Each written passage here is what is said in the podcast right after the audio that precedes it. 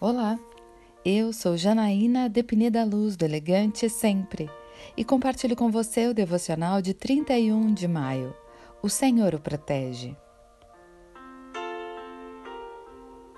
Eles lutarão contra você, mas não o vencerão, pois eu estou com você e o protegerei, diz o Senhor. Jeremias capítulo 1, versículo 19. Deus designou ao jovem Jeremias a missão de profeta. Foi um longo caminho de mensagens de julgamento que Jeremias deveria proclamar ao povo.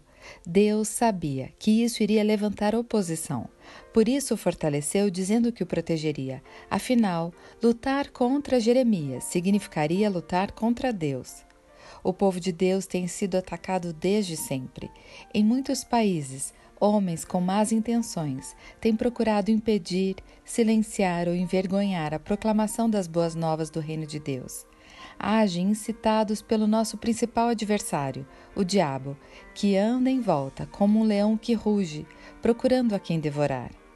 Porém, mesmo que lutem contra a nossa em causa, não perdemos a coragem.